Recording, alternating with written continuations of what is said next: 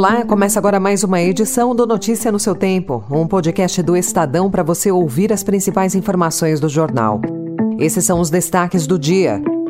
Apesar de pressão, Banco Central mantém juro e não descarta nova alta. Polícia Federal impede PCC de soltar Marcola e atacar Moro. E multas por desmate na Amazônia aumentam 169% no primeiro trimestre. Hoje é quinta-feira, 23 de março de 2023. Estadão apresenta Notícia no seu tempo.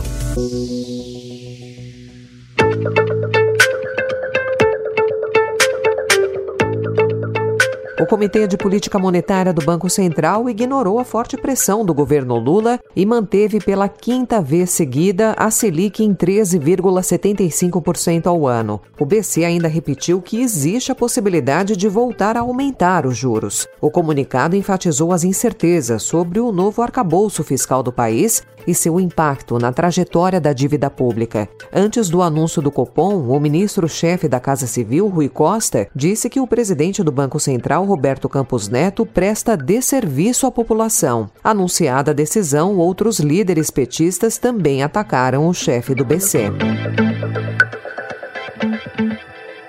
A Confederação Nacional da Indústria se manifestou sobre a decisão do Banco Central. A CNI disse acreditar que a manutenção da taxa de juros é, nesse momento, desnecessária para o combate à inflação e apenas traz custos adicionais para a atividade econômica.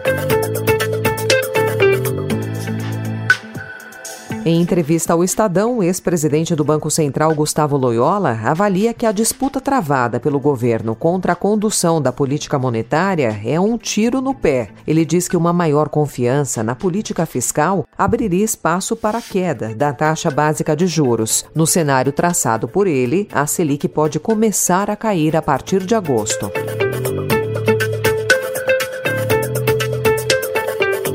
Nos Estados Unidos, o Federal Reserve aumentou os juros em 0,25 ponto percentual, o que colocou o patamar de referência do país na faixa de 4,75 a 5%. Foi a nona alta consecutiva da taxa de juros americana.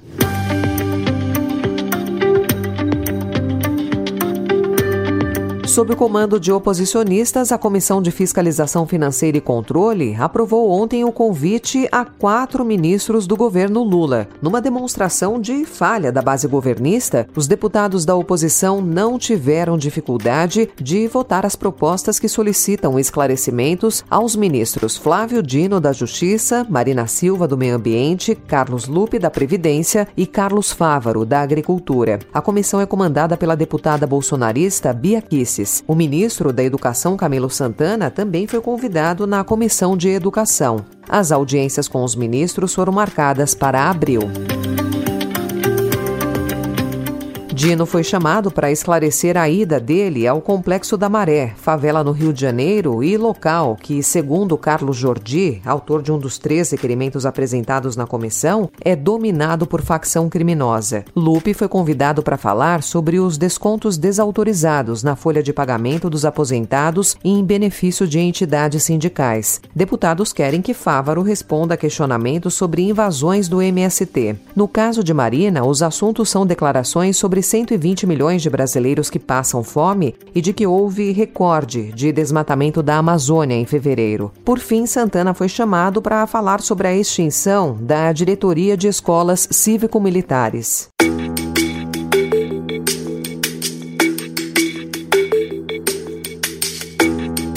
A Polícia Federal deflagrou operação ontem que prendeu nove integrantes do PCC que planejavam assassinar e sequestrar autoridades em São Paulo, Mato Grosso do Sul, Rondônia, Paraná e Distrito Federal. O senador Sérgio Moro e a família dele eram um dos alvos da facção. Ele se pronunciou ontem na tribuna do Senado. E a minha avaliação em relação ao crime organizado, ou nós os enfrentamos, ou quem vai pagar vão ser não só as autoridades, mas igualmente a sociedade. Isso tem que ser feito com políticas rigorosas, inteligentes, com base na lei. Nós não podemos nos render.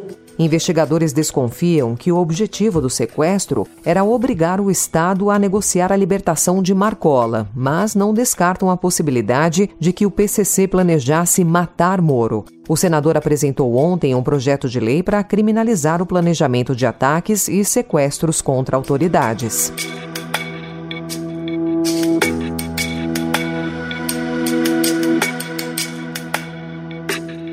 A operação da Polícia Federal se transformou em embate entre oposição e integrantes do governo Lula. Na véspera da operação, durante uma entrevista, o presidente falou sobre o tempo em que ficou preso em Curitiba e atacou o Moro. O ministro da Secretaria de Comunicação Social, Paulo Pimenta, convocou às pressas uma coletiva de imprensa para esclarecer os fatos.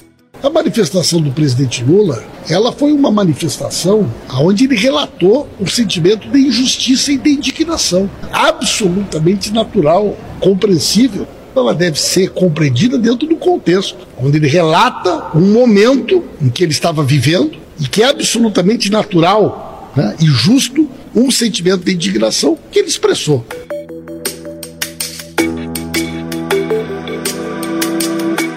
No Rio Grande do Norte, uma força-tarefa de diversos órgãos de segurança iniciou ontem a Operação Sentinela, com foco em 13 supostos integrantes do Sindicato do Crime, que é a facção que promove ataques no estado desde a semana passada. Dois homens foram presos em flagrante e outros cinco estão foragidos.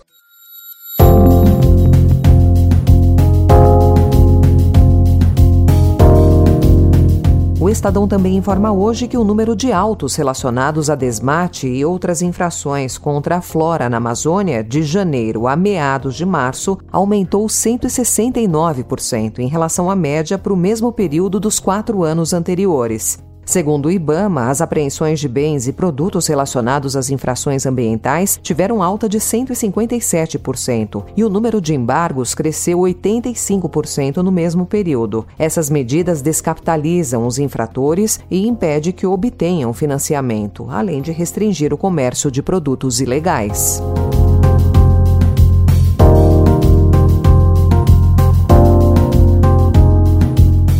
Destaque internacional a Venezuela, que dá sinais de melhora na economia com a atividade comercial voltando para o país, que já foi o mais rico da região. Segundo pesquisa Encov, pela primeira vez em sete anos, a pobreza está diminuindo. Atualmente, metade da população vive abaixo da linha da pobreza, em comparação a 65% em 2021. Mas as condições continuam difíceis para uma fatia enorme da população. A sondagem também constatou que os 10% dos venezuelanos mais abastados são 70 vezes mais ricos do que os 10% mais pobres, o que equipara o país a algumas nações africanas com os maiores índices de desigualdade no planeta.